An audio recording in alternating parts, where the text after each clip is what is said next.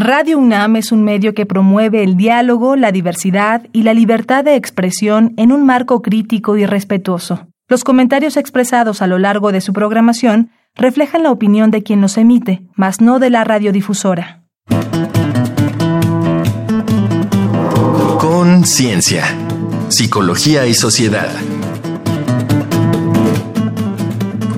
Discapacidad, una mirada psicosocial.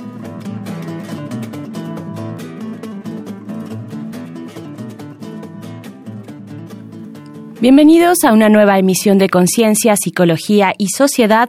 Transmitimos a través de las frecuencias universitarias, el 96.1 de FM, esto es Radio UNAM, y este es el espacio radiofónico de la Facultad de Psicología en el que abordamos temas desde el ángulo psicológico, por supuesto, y en el que invitamos a participar a distintos académicos, académicas y especialistas del tema. Yo soy Berenice Camacho y comparto los micrófonos en esta ocasión con la doctora Tania Rocha, a quien le doy la bienvenida. Gracias, Tania, por estar acá. Hola, Bere, muchas gracias y gracias a las personas que nos están escuchando, así como a nuestra invitada y a nuestro invitado.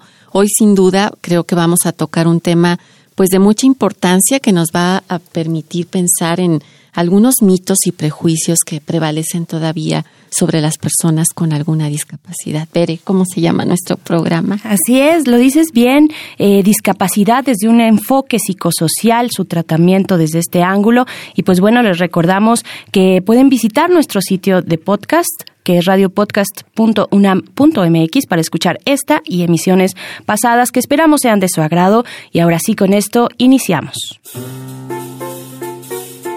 Más de mil millones de personas en todo el mundo viven con alguna forma de discapacidad. Entre ellas, casi 200 millones de personas adultas tienen dificultades importantes para funcionar día con día. Y por el envejecimiento progresivo de la población y el aumento de las enfermedades crónicas, estas cifras crecen más y más. En la década de 1970 se comenzó a cuestionar el trato que la sociedad daba a las personas con discapacidad se vio que las barreras de acceso físico les inhabilitaban funcionalmente. El activista Mike Oliver distinguió entre el modelo médico de discapacidad enfocado en corregir las deficiencias físicas del individuo y el modelo social de discapacidad que propone corregir a la sociedad que limita a una persona. El primero aborda problemas de salud y el segundo expresa un reto social de derechos y de justicia. La escritora e investigadora con discapacidad Jenny Morris explicaba cómo opera el estigma para marginarlos. Cito, salir a espacios públicos a menudo requiere valor. ¿Cuántos descubrimos que no reunimos la fuerza para hacerlo día tras día, semana tras semana, año tras año, toda una vida de rechazo y repulsión? No solo las barreras físicas nos circunscriben a nuestros hogares y conocidos, es el saber que cada salida al público estará marcada por miradas con descendencia, compasión u hostilidad. Hasta ahí la cita. Por ello, resulta tan necesario socializar el problema, cuestionar los estigmas y cambiar los espacios, ambientes y actitudes para hacerlos inclusivos, pues las personas con discapacidad merecen participar plenamente en la sociedad, en un entorno que les brinde condiciones propicias de desarrollo y bienestar. Así nos hacemos las preguntas, ¿qué panorama enfrentan las personas con discapacidad en nuestro país? ¿Qué impactos psicosociales y emocionales producen los prejuicios, estereotipos y violencias en esta población? Para responder estas y otras cuestiones nos acompaña la doctora Patricia Brogna, quien estudió la maestría en integración de personas con discapacidad en la Universidad de Salamanca, España es profesora de la Facultad de Ciencias Políticas y Sociales y miembro del Programa Universitario de Derechos Humanos de la UNAM. Y la acompaña el licenciado Lenin Zamorano, doctorante en Psicología Social y Ambiental, especialista en discriminación y violencias a poblaciones LGBTI y discapacidad. Bienvenida, doctora. Muchísimas gracias por la invitación y es un honor estar aquí con ustedes y con quienes nos escuchan. Muchas gracias. Bienvenido, Lenin. Muchísimas gracias por la invitación. Igual es un honor compartir espacio con investigadoras con las que me he formado. Ay, qué, qué padre. Y sobre todo para hablar de estos temas tan importantes que de pronto pueden estar desdibujados del debate social. Y por eso eh, es pertinente iniciar preguntándoles cómo, cómo entender hoy la discapacidad. ¿Qué necesitamos saber sobre ella, doctora? Lo mencionaban ustedes al eh, dar estos primeros párrafos respecto a la discapacidad, eh, lo primero que tenemos que entender es que no es un problema de salud si el abordaje que queremos dar como sociedad es eliminar, identificar, remover las barreras que la sociedad pone a este grupo de la población, entendiendo que es un grupo que no puede hacer la misma vida que hace cualquier otra persona, que necesita espacios segregados como escuelas especiales para estudiar, talleres protegidos para trabajar, que no pueden estar en pareja, que no pueden tener hijos, eh, en fin, como entiende la sociedad en su mayoría, que es un grupo que es diferente al resto de la sociedad y no puede hacer eh, las mismas vidas ni las mismas actividades. Eso sería como qué ladrillos podríamos ir sacando de estos muros, de estas barreras, como mencionaba Tania, que la sociedad pone a la población. Y en ese sentido, las representaciones que nos hacemos de la discapacidad es eh, una de las primeras cuestiones que debemos entender para eh, poder llevar adelante acciones desde la vida cotidiana eh, hasta de políticas públicas. Y mencionaban ustedes también el porcentaje de población con discapacidad a nivel mundial porcentaje al que debemos sumar el grupo de familias de las personas con discapacidad. Entonces entendemos que no es un tema de minorías, que el problema de la discapacidad no está en una cuestión de salud. Hay muchas discapacidades que no tienen relación con enfermedades eh, y aún en el caso en que las tuviera también habría que considerar porque hay tan pocas estrategias desde el área de salud, por ejemplo, si es que concediésemos que, que esa es la cuestión, eh, tan pocas estrategias o políticas o programas públicos para atender esa necesidad. Y en el sentido de de también identificar que cuando hablamos de discapacidad hablamos de un amplio abanico de personas que, según la convención, que luego referiremos, eh, tienen diferentes eh, deficiencias que pueden ser físicas, mentales, eh, sensoriales en el sentido de visuales, auditivas, algunas personas tienen baja visión y otras son ciegas, entonces entender que cuando hablamos de discapacidad hablamos de una enorme diversidad que se cruza con otras situaciones de desventaja. En ese sentido, eh, y con esto que se está señalando, ¿qué factores promoverían o reforzarían justamente los prejuicios y las violencias hacia las personas con discapacidad, Lenny? Pues justo este, para retomar este panorama de violencias y discriminación, me gustaría eh, mencionar ejemplos, eh, entre ellos la encuesta nacional sobre discriminación de la CONAPRED en el 2017, perdón, y diversas investigaciones eh, concuerdan en que justo la percepción sobre estas violencias y discriminación es más en el ámbito de servicios médicos, en cuanto a la atención que les brindan a las personas con discapacidad y los costos que tienen estos servicios médicos, las cuestiones de accesibilidad tanto físicas como de comunicación, esto quiere decir los edificios, que no hay rampas, que no hay formas de, eh, no, no contemplan otras formas de comunicarse. Eh, la familia, que principalmente vive el diagnóstico de la discapacidad como un estigma, eh, y que justo también eh, se enfatiza la discriminación hacia las mujeres en estos cruces con distintos ejes, también la etnia, la orientación sexual, entre otras cuestiones, ¿no? Es decir, que es interseccional, digamos, ¿no? El, fenómeno de la discapacidad, Y además tomar en cuenta lo que ambos han señalado, que es las familias también están incluidas en esta problemática, ¿no? Bueno, pues vamos a hacer una pausa. Estamos hablando de discapacidad con un enfoque psicosocial. Eh, les invitamos a escuchar este Vox Populi que recogió nuestro compañero, el reportero Uriel Gámez, y regresamos aquí a Conciencia, Psicología y Sociedad. La gente opina.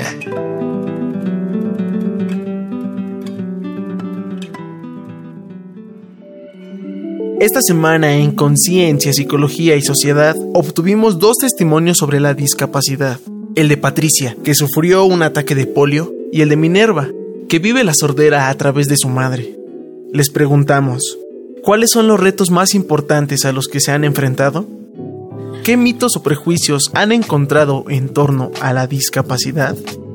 ¿Qué apoyos, posibilidades u opciones consideras que pudieran permitir una mejor calidad de vida? Escuchemos las respuestas. Patricia Bedoya Miranda, de 64 años de edad.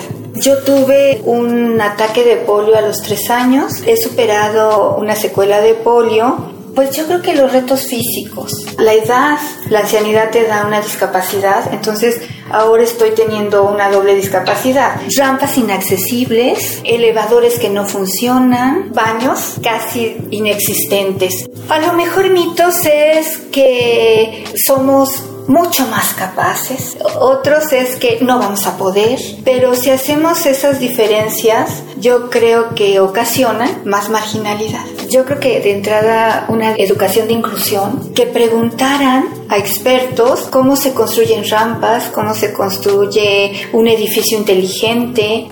Minerva Telles, 45 años. No, ninguna. Pero mi mamá sí padece discapacidad auditiva. Tiene 87 años. Más que nada es cuando hay reuniones familiares o con amigos. Ella se aísla un poco porque se siente incómoda de que no escucha la conversación. Pues en sí, mitos ninguno. Más bien que creemos que con gritarle va a escuchar mejor y no es cierto. Tenemos que acercarnos y hablarle claro.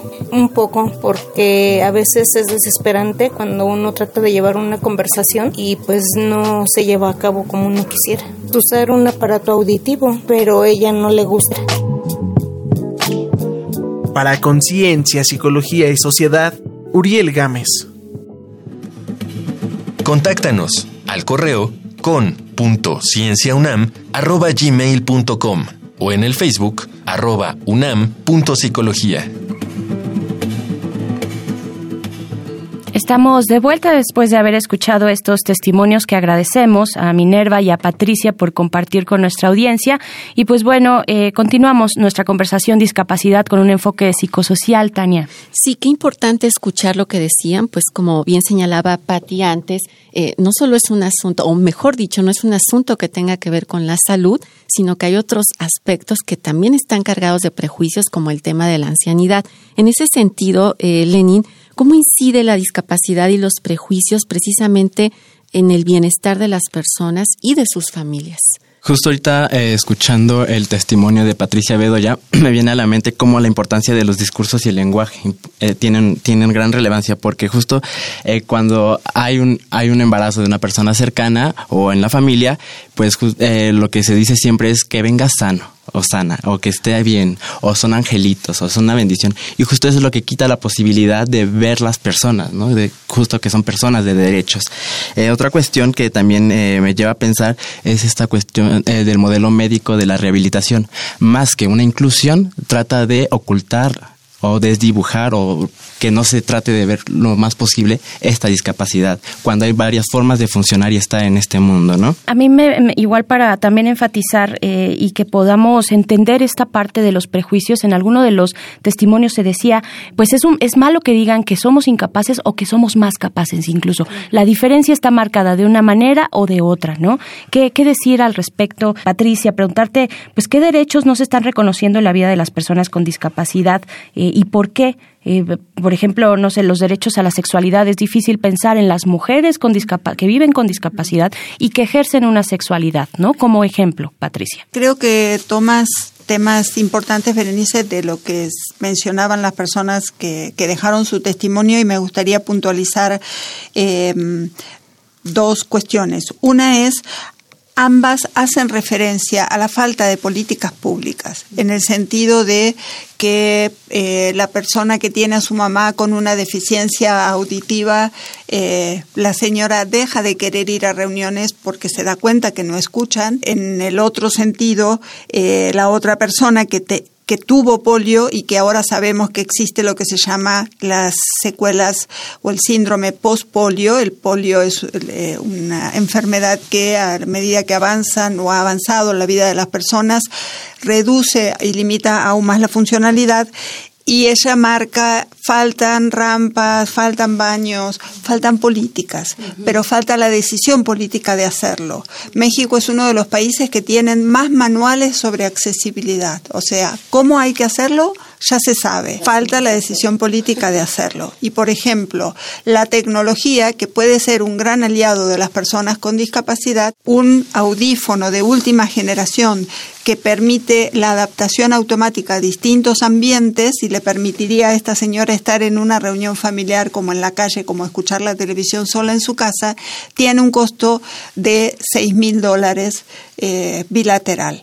Entonces, si no hay el apoyo del gobierno para dar y brindar estos dispositivos, estas personas quedan limitadas en cuanto al acceso a sus derechos porque termina primero pensándose eh, que es respecto a lo que tú decías del modelo social, que la dificultad estaba en el sujeto y en la persona eh, y que era un problema de salud y luego se cambió ese eje a decir no, el problema es cómo la sociedad entiende a las personas que somos diferentes, ¿no? Eh, y no brindarles la posibilidad de compartir los mismos espacios en los que estamos todos. En cuestión de derechos, en el año 2006 Naciones Unidas aprueba la Convención sobre los Derechos de las Personas con Discapacidad que Justamente fue México quien la impulsó a través de Gilberto Rincón Gallardo eh, y fue la primera convención del siglo XXI.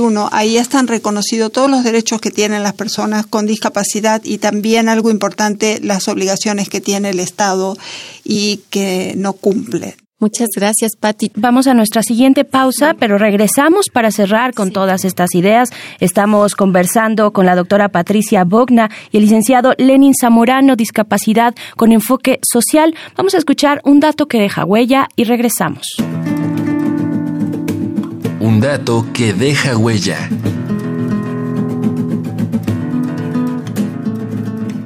En 2014, el INEGI informó que 6.4% de la población nacional reportó tener al menos una discapacidad. La mayoría, 52%, eran personas adultas mayores. En 2010, los tipos de discapacidad más frecuentes eran caminar o moverse, presente en 58% de las personas con discapacidad, ver en 27% y escuchar en 12%. Otros tipos, como hablar o comunicarse, autocuidado y atención y aprendizaje, estaban presentes en menos del 10%. 8.5% sufría de discapacidad mental. De cada 100 personas, 39 adquieren su discapacidad por enfermedad, 23 por edad avanzada, 16 por herencia o nacimiento, 15 a raíz de un accidente y 8 por otras causas. Para comprender mejor la discapacidad, es preciso considerar su relación con distintas formas de opresión o discriminación, como la desigualdad económica, el racismo, el sexismo y la homofobia. La Organización para la Cooperación y el Desarrollo Económicos, OCDE, reporta que los grupos con menores logros educacionales presentan tasas de discapacidad de 19% frente a 11% de aquellos con más educación, y que las mujeres tienen una incidencia más alta que los hombres. Según el UNICEF, 30% de los jóvenes de la calle tienen discapacidad. En México, la encuesta nacional sobre discriminación de 2017 reportó que 71% de las personas con discapacidad se consideraban rechazadas por la mayoría de la gente y 48% opinaba que sus derechos se respetaban poco o nada.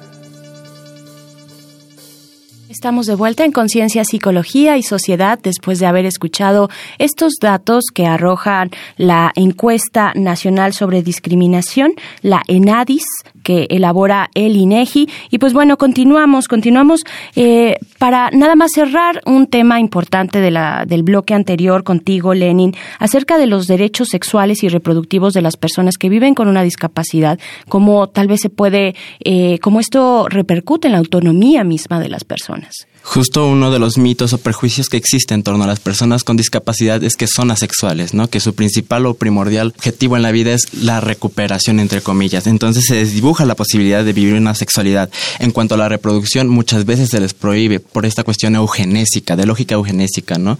Eh, que si bien en la convención están reconocidos los derechos sexuales, eh, tienen un, todavía un marco eh, heteronormativo en el sentido de que se piensa todavía en, la familia, en la reproducción, y justo en el marco de la salud sexual, eh, pues se desconocen otras formas de, de, expresar esta sexualidad, ¿no? O sea, que no se piensa en esos cruces nada más. Qué importante lo que está señalando, porque creo que más bien, Vera, y no sé si te queda esa sensación, este programa yo creo que da para más bien sacar un montón de, programas subsecuentes, pero pensando en toda la experiencia que por lo menos, Patti, tú tienes en este tema a través de los años, eh, ¿qué es lo que podrías, digamos, sugerir o, o, pensar desde lo que has hecho hasta ahora que es, es indispensable como herramienta para promover un mayor bienestar en las personas que viven con alguna discapacidad e incluso sus familias, como bien lo decías?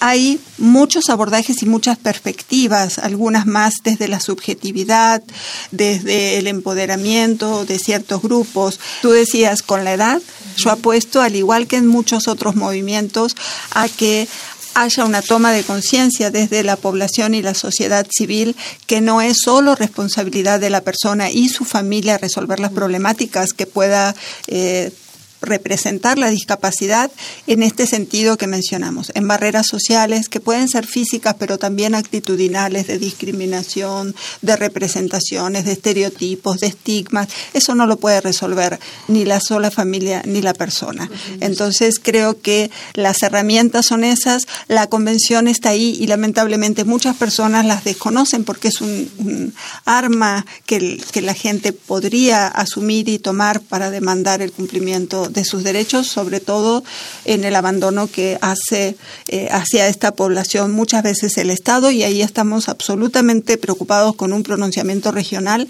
porque las políticas públicas en discapacidad han hecho un proceso de regresión a partir de que han asumido eh, gobiernos de derecha en muchos países de América Latina. Qué importante lo que nos están diciendo, Bere, pues para que las personas que nos escuchan sepan desde dónde también es necesario demandar y exigir el cumplimiento de estos derechos. Se puede consultar la Convención sobre las Personas con Discapacidad y bueno, preguntar ya para cerrar este pues y, emplazarles también, ojalá podamos continuar eh, más adelante diversificando estos temas, preguntarte Lenin, ¿en qué forma se puede eh, se puede sumar la psicología para dejar atrás los mitos, los prejuicios para las sobre las personas con discapacidad? Sí, justo me gustaría mm, puntualizar algunas áreas de oportunidad que tenemos en la psicología y eh, enfatizando primeramente en la laboral, que es donde me formé en la, mayor parte de la licenciatura, y justo eh, pensaba en las pruebas, en los procesos de reclutamiento y selección que no están pensados para las personas con discapacidad, eh, las aplicaciones de pruebas psicométricas que tienen una temporalidad y un número de aciertos que entonces solamente eh, dibujan una forma de resolver tareas y una forma de productividad.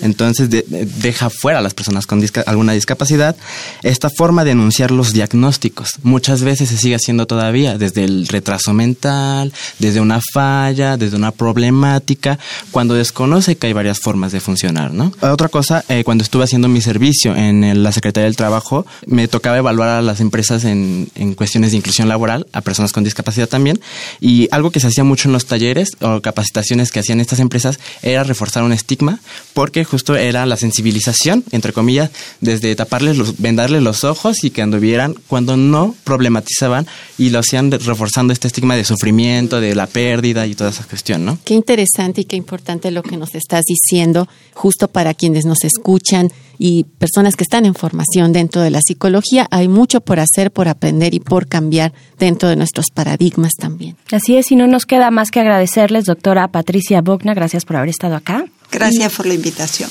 Gracias también a ti, licenciado Lenin Zamorano. Pues sigamos esta conversación. Gracias, Lenin. No, ustedes, gracias. Bien, pues vamos a nuestra siguiente cápsula con algunas recomendaciones desde la cultura, desde el entretenimiento que abordan nuestro tema de hoy. Esto es Reconecta. Reconecta. Recomendaciones culturales sobre el tema de hoy. Hoy traemos para ti una lectura que será de apoyo para entender el tema. Hablemos sobre discapacidad y derechos humanos, del doctor Jorge Victoria Maldonado. Reúne experiencias y reflexiones sobre este tema, visto no desde la caridad, sino desde la justicia, y pone al frente la premisa de que quienes viven con discapacidad deben gozar de los mismos derechos inherentes a todos sus congéneres. Encuéntralo bajo el sello de Flores Editor y Distribuidor. Es tiempo de palomitas. Estas son las recomendaciones cinéfilas. La teoría del todo retrata un fragmento de vida del célebre astrofísico y físico teórico Stephen Hawking, su trabajo científico y su fortaleza tras sufrir una enfermedad degenerativa de las neuronas motoras. El apoyo de su esposa y familia fue fundamental para que Stephen lograra desarrollarse en el área que más amaba. No te pierdas las actuaciones de Eddie Redmayne, que le valió el Oscar a Mejor Actor, y de Felicity Jones. Sam es padre soltero de Lucy, una niña pequeña. Él vive con una discapacidad mental y deberá luchar por conservar a su hija, ya que a medida que pasan los años, el Estado considera que no está capacitado para criarla. Disfruta Yo Soy Sam, una historia de lucha y amor estelarizada por Sean Penn, Michelle Pfeiffer y Dakota Fanning. Estas fueron las recomendaciones de la semana. Te dejamos con el tema Fire in the Rain, de Don Richmond y Shiga Shai compuesto para el primer video musical de Singapur, interpretado completamente por personas con discapacidad, pieza clave de la campaña inclusiva See the True Me.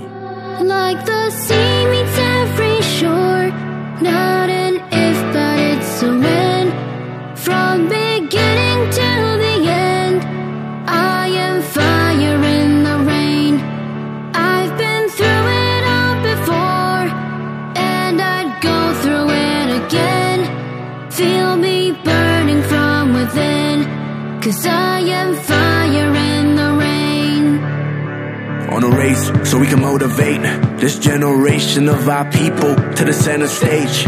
Undivided, we are one. When it's said and done.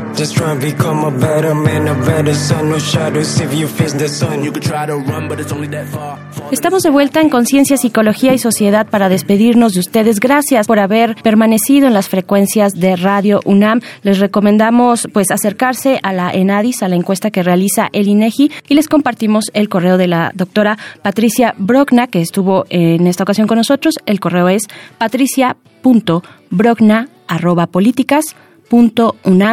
mx. Así también les compartimos el correo del licenciado Lenín Zamorano, que es lenin, P-S-I-C. Creo que queda claro la necesidad de reconocer que las personas con discapacidad son personas con derechos, como cualquiera, que no es suficiente, como decía Patti, que existan manuales. Eh, necesitamos actuar propositivamente por una sociedad incluyente y para los y las profesionales de la salud pues creo que necesitamos seguir actualizando nuestros conocimientos y repensar desde qué mitos, desde qué prejuicios estamos hoy por hoy todavía tratando y trabajando con el tema de la discapacidad. Sin duda, Bere, creo que queda aquí un tema con mucho más por eh, comentar, pero bueno, esperamos que por lo pronto, por hoy, quede la inquietud suficiente para informarse y que quienes nos escuchan también sepan que tienen todas las posibilidades para exigir derechos. Por supuesto que no hay un solo modelo de persona, la discapacidad también puede ser adquirida. Y bueno, nos vamos, nos despedimos con esto. Gracias, doctora Tania Rocha. Gracias, Bere, a ti y a todas las personas que hoy nos acompañaron en el otro lado del micrófono. Les mandamos un saludo. Gracias a la Facultad de Psicología y a la producción de este programa. Yo soy Berenice Camacho. Nos encontramos en la siguiente emisión de Conciencia, Psicología y Sociedad. Conciencia, Psicología y Sociedad del otro lado del espejo participaron Marco Lubián, voz Ana Salazar, guionista, Augusto García Rubio, vinculación e información, producción, Frida Saldívar.